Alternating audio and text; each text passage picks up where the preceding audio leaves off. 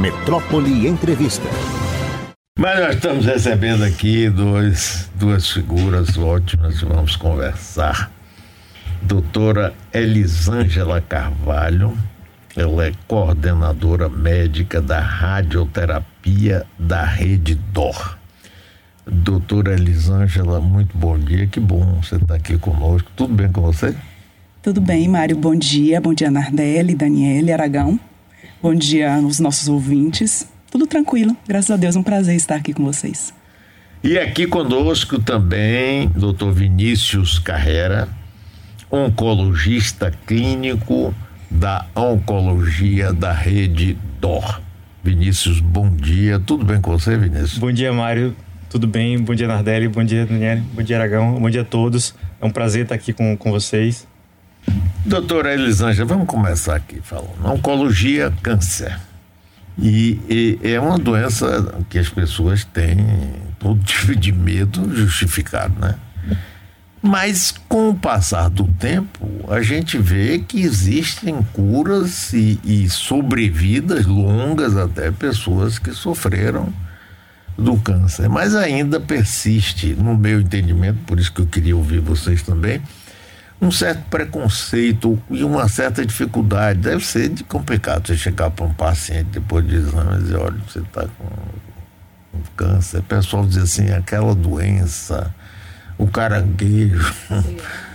Como é que é isso aí, o dia a dia, assim, vocês médicos aí? Diga aí, doutora, como é que é essa história? Então, Mário, ainda é muito difícil, ainda é, é duro dar o diagnóstico, receber o diagnóstico, mas eu acho que a gente saiu da fase do estigma e mantém a fase do medo. Ninguém quer ter essa notícia, a verdade é essa. E apesar disso, a, é, a gente que lida com oncologia no nosso dia a dia, a gente flagra é, sobrevidas mais alongadas, qualidade de vida melhor, né, melhores tratamentos e uma taxa de cura muito mais elevada do que a gente via há 20, 30 anos atrás, além de muitos diagnósticos precoces. Né? Eu acho que a gente está é, andando é, muito em medicina preventiva, em a gente educar a, a população quanto aos exames de prevenção, a, na verdade, quanto às atitudes de prevenção, quanto aos exames de diagnóstico precoce, e se a gente tem o diagnóstico de uma forma, de uma doença mais inicial, as taxas de cura são altíssimas, os tratamentos são mais tranquilos, são mais suaves e as qualidades de vida também dos nossos pacientes são muito melhores do que o que a gente via anteriormente. Doutor Vinícius, você é oncologista clínico. Então, você, suponho eu, se eu estiver errado, me corrija, que é aquele que uma vez a pessoa no tratamento, já diagnosticado e tudo, você que acompanha e vai vendo o que deve ser feito, introduzindo isso, aquilo. Como é que é esse, esse, esse trabalho seu? Me conte um pouquinho sobre ele.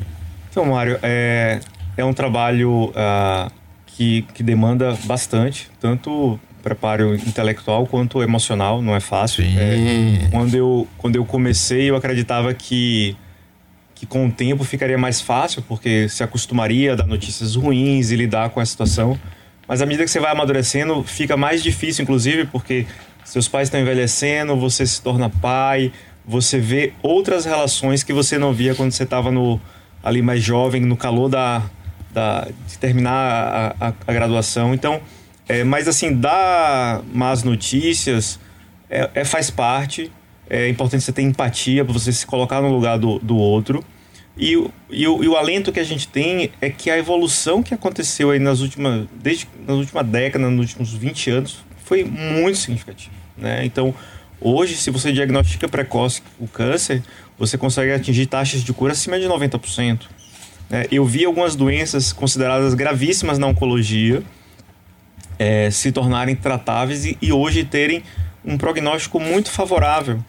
Então, nesse tempo que eu estou como oncologista clínico, eu conseguia avaliar a evolução de vários tratamentos de uma doença que antes era desesperançosa para hoje ter tratamento, ter alento, de você estar tá conversando com um paciente com a doença avançada depois de muitos anos de acompanhamento, coisa que no passado a gente não via. Agora eu queria saber de vocês aí o seguinte. Tem gente, muitas pessoas que falam, não, o câncer às vezes é formado por é, aborrecimentos, pelo estresse, pela má alimentação. É, a vida moderna favorece mais. Existe cientificamente alguma relação entre, por exemplo, a vida mais estressada e, e alimentação e outros fatores na formação de câncer? Do câncer? É interessante essa pergunta, Mário, porque assim, a gente, nos últimos, inclusive nos últimos 10, 5 anos, a gente tem é, recebido muitos estudos falando sobre, quali, sobre hábitos de vida relacionados a tumores, né? É, os estudos de psicologia, eles realmente é, atrelam uma, uma personalidade mais estressada, uh, mais aflita, a alguns a aparecimentos de doenças ou a prognósticos mais reservados, mas isso é algo que é empírico. No entanto, relacionado a hábitos de vida, alimentação, atividade física regular, é, é, evitar tabagismo, evitar é, o excesso de, de uso de álcool, é, entre outros tantos, é, tem realmente relação. Existem, inclusive, alguns estudos bem recentes sobre câncer de pulmão e poluição, poluição do ar, né? Então a gente tem visto é, um aumento é, de alguns casos é, de, em pacientes não tabagistas, mas que vivem em cidades que são extremamente poluídas e que aparecem cânceres, né? Então tem relação sim, hábitos de vida e vida moderna uso de muitos embutidos né, na alimentação, coisas que a gente não tinha anteriormente. Tudo isso está relacionado a alguns tumores, sim. Doutor Vinícius, me diga uma coisa. É, em 1989, portanto, há 34 anos, meu pai morreu de câncer de pulmão. Ele tinha sido fumante, mas já tinha parado 20 anos antes. Ele morreu com 79 anos. Aí, quando foi detectado, ele fez quimioterapia. Eu estava ao lado dele. A quimioterapia foi terrível, ele sofreu horrores. Isso você lembra, 34 anos atrás. Aí meu pai disse assim: olha, eu não quero mais fazer quimioterapia, eu vou fazer radioterapia. Eu não quero mais a quimioterapia, eu sei que eu vou morrer mais rápido mas eu vou ter uma qualidade de vida que essa quimioterapia, porque é, era demais mesmo, era uma coisa de um sofrimento que você sofria só de ver uma pessoa sofrer. Essa coisa, esse panorama mudou, doutor? É, especificamente sobre o câncer de pulmão, é realmente uma grande história que a gente tem para contar de 84 para cá.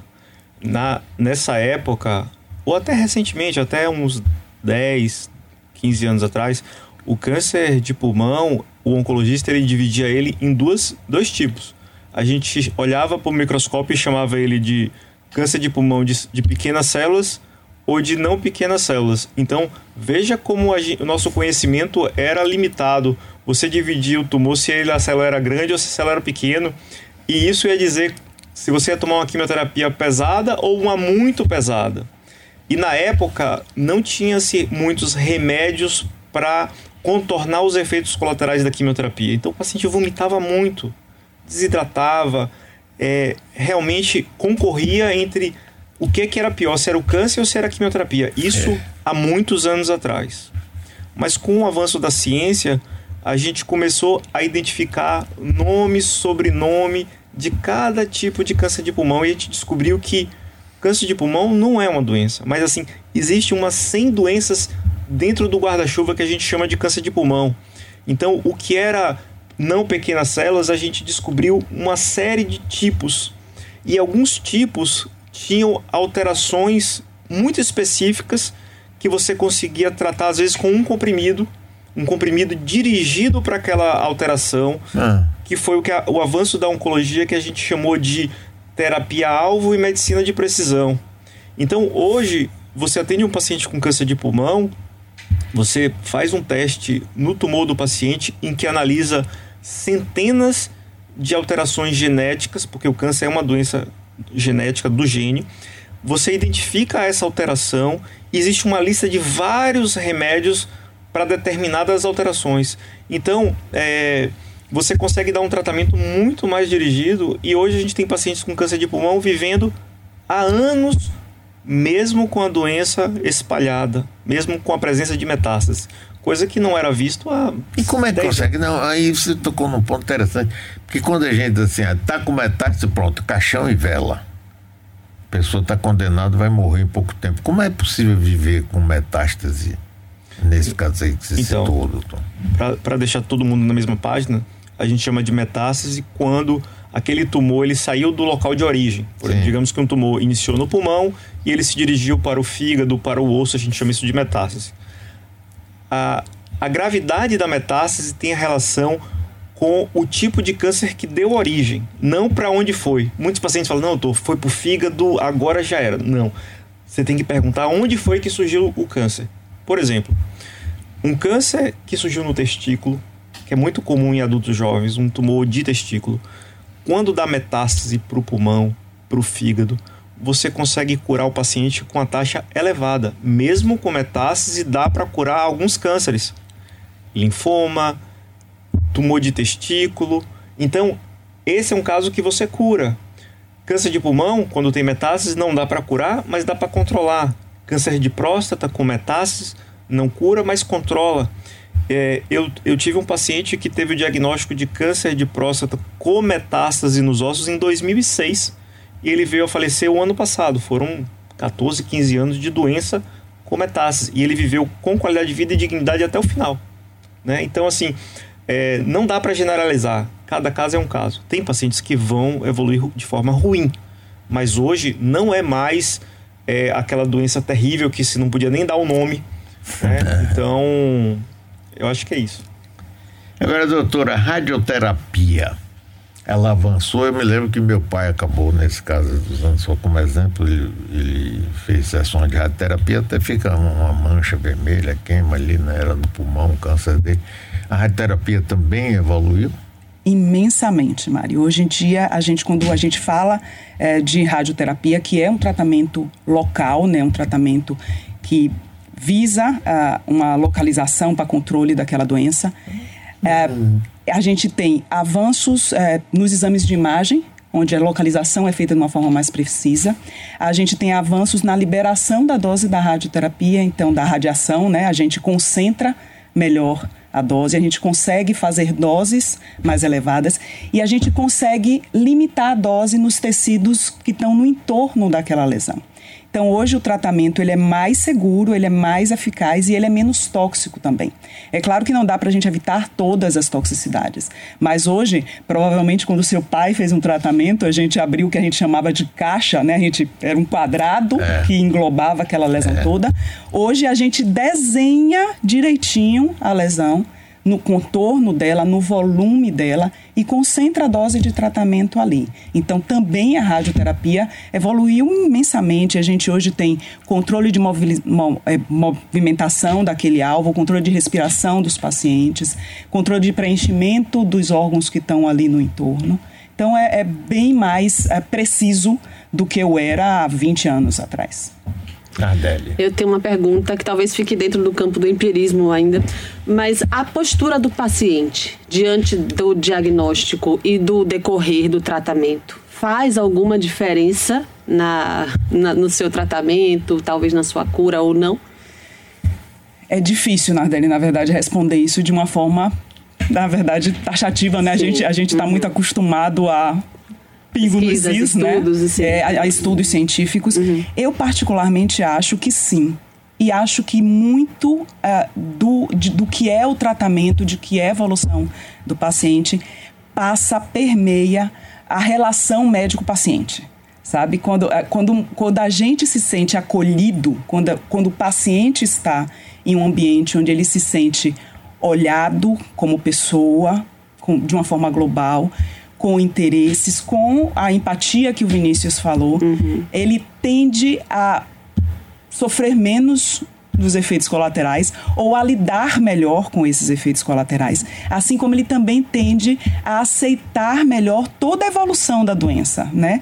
Um paciente que é, ele não se sente acolhido, ele tende a dizer que a progressão uh, da doença, a evolução dele tem mais a ver com a doença do que com tem mais a ver com o tratamento do que com a própria Sim. doença. Uhum. Quando você está diante de pessoas que te acolhem, que te cuidam, dos seus médicos que você, na verdade, tem segurança de estar com, eu acho que tudo isso acaba sendo mais tranquilo, né? E isso impacta na qualidade de vida e acaba impactando no prognóstico do paciente.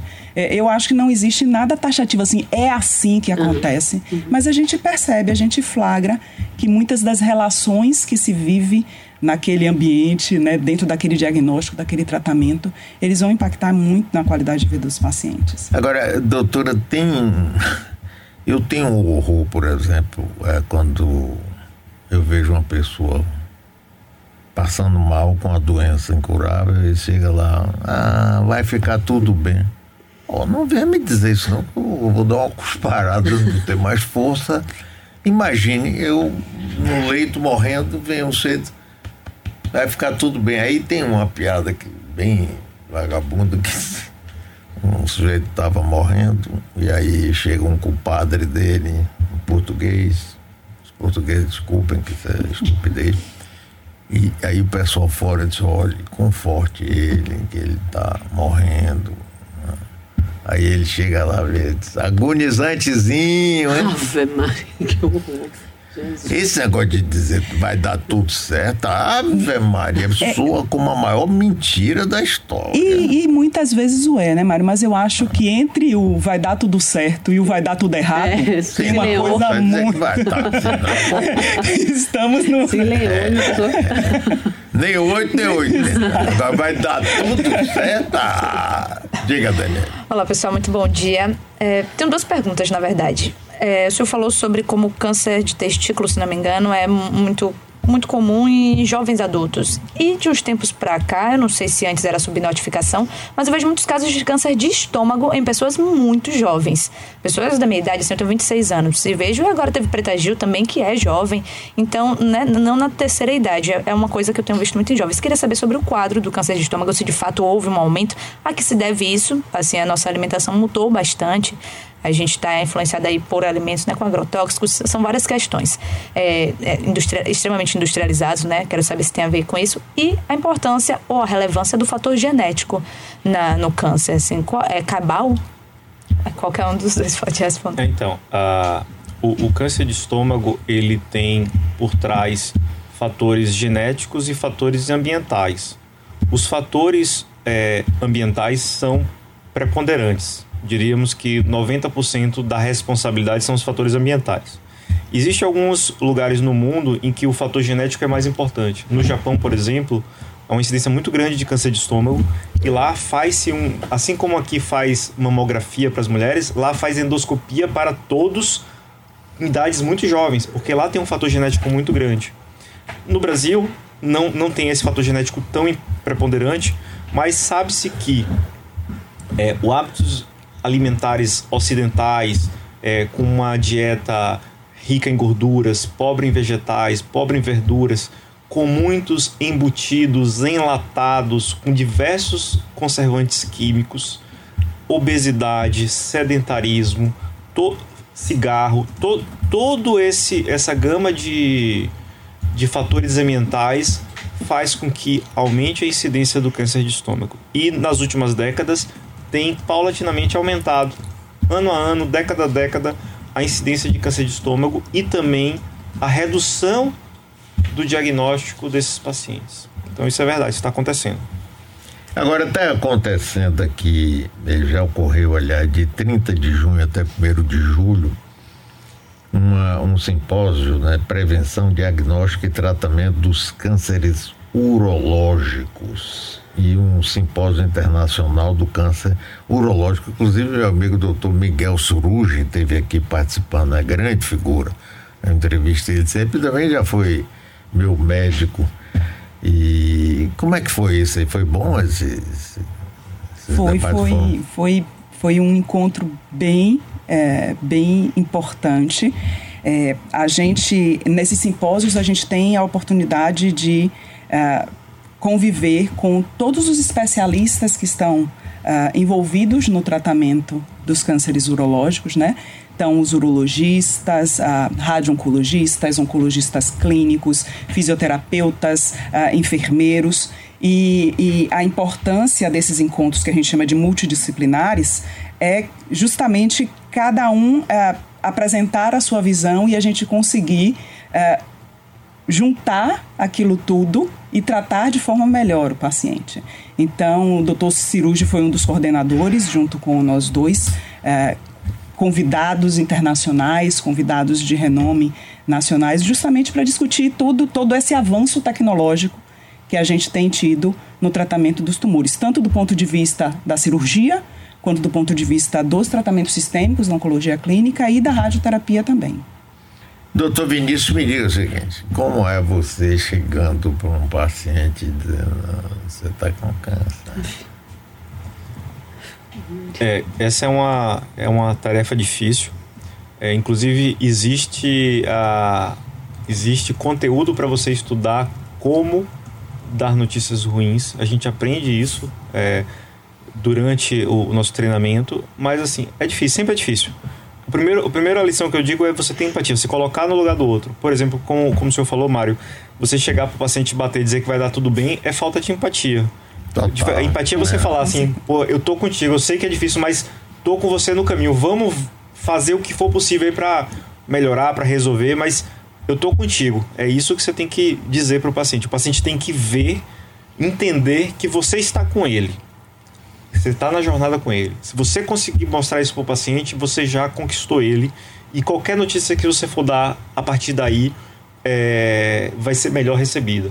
E toda notícia que você dá, você tem que dar um, um, alguma esperança junto. Esperança de melhorar, esperança de, de melhorar a qualidade de vida, de dele ter contato mais com os filhos, netos. É, então, a gente tem a notícia ruim, mas tem é, Porque, na realidade, doutor, é, eu acho que uma notícia dessa é com um freio de arrumação que a pessoa recebe e pode até metabolizar de uma forma, dizer, pô, eu vou parar um pouco a vida agitada, e vou me dedicar mais aos meus filhos, meus netos, minha mulher, Vou, vou ver o, com meu pai aconteceu isso. Rapaz, foi uma experiência, você não pode imaginar. Uma experiência fantástica. Rapaz. Quando o papai morreu, eu já tinha 45 anos. Mas eh, o, o, o quando ele soube que estava com câncer até ele morrer, rapaz, foi um dos melhores períodos da minha vida com ele. Entendeu? Ele mudou completamente de uma forma positiva. Ele não ficava lá se lamentando ou triste, nada disso. Sabe? Ele, é como se você dá um freio de arrumação mesmo. Você pare, pare, você está uma vida muito agitada, rapaz. Se lembra que tem outras coisas. Isso funciona, você acha? Isso é verdade. É, diversos livros que eu, que eu já li sobre pacientes que estão é, que estão com diagnóstico de um câncer avançado e que, estão, que sabem que vão morrer. É, sempre tem esse relato de que ele troca a quantidade de amigos pela qualidade de amigos, Isso. a quantidade de festas por uma qualidade do tempo com a família. Então, e depois que ele passa por isso, ele ressignifica muitas, muitos conceitos da sua vida, né? E, por exemplo, uh, existe um livro é, sobre a morte e o morrer de Elizabeth Kubler-Ross, Kubler minha, minha que, escritora preferida. Que você, ela narra vários pacientes que ela teve nessa, nessa fase e é comum você ver essa mudança de perspectiva. Tem outro, outro livro clássico que é do, do Lev Tolstói, que é A Morte de Ivan Illich. É um professor de oncologia me deu, deu esse livro para cada um de nós quando a gente estava em formação. E esse livro, é, de tempos em tempos, eu volto à releitura. Porque é, é aquele negócio de dar o tapinha nas costas e dizer vai estar tá tudo certo. E a única pessoa no livro que dava é, a empatia para ele era o, era o mordomo, era a pessoa que que estava perto dele ali mesmo. E aí ele dá, passa a dar significado a realmente as pessoas que importam. É, inteligência artificial entrou no debate nesse simpósio? A gente é, tocou nesse assunto. Eu acho que a inteligência artificial ela está é, muito uh, mais presente. Agora a gente teve uma palestra sobre chat GPT, né? Justamente para a, gente entender como é que funciona. Mas a inteligência artificial em medicina está chegando de uma forma muito forte em diagnósticos, em precisão né, diagnóstica. É, é importante a gente entender que ela não substituirá o humano, mas ela tornará algumas coisas muito mais acuradas, né, pelo próprio algoritmo que se usa é, em inteligência artificial. E é um caminho sem volta, né, Mari? Na verdade, quando a gente ah. pensa em tecnologia, em todos os, os, os, os escopos, a gente precisa entender que aquilo não vai, não vai deixar de existir, né? Então a gente vai passar a conviver com isso e fazer bom uso disso, porque sempre tem o que se tirar de, de, de bom nisso tudo, né? Então, é isso, inteligência artificial está tá bem presente, estará cada vez mais presente. Bom, eu quero agradecer aqui, foi ótima essa conversa. Espero que a gente volte a conversar outras vezes, porque é importante a gente quebrar determinados medos, tabus, né? É claro que não é nunca agradável você receber uma. Ah, você está com câncer. É, mas é da vida. A vida é isso, a gente tem que. Sabe, porque essa, essa fuga que a gente. Parece que a gente vive numa corrida para. Como o Uri Allen dizia eu não tenho nada a ver com a morte, só espero que ela não está no lugar, quando ela chegar, não esteja de junto. Mas ela vai estar, de todos nós, né? Mas a gente tem uma dificuldade muito grande de admitir essa nossa finitude.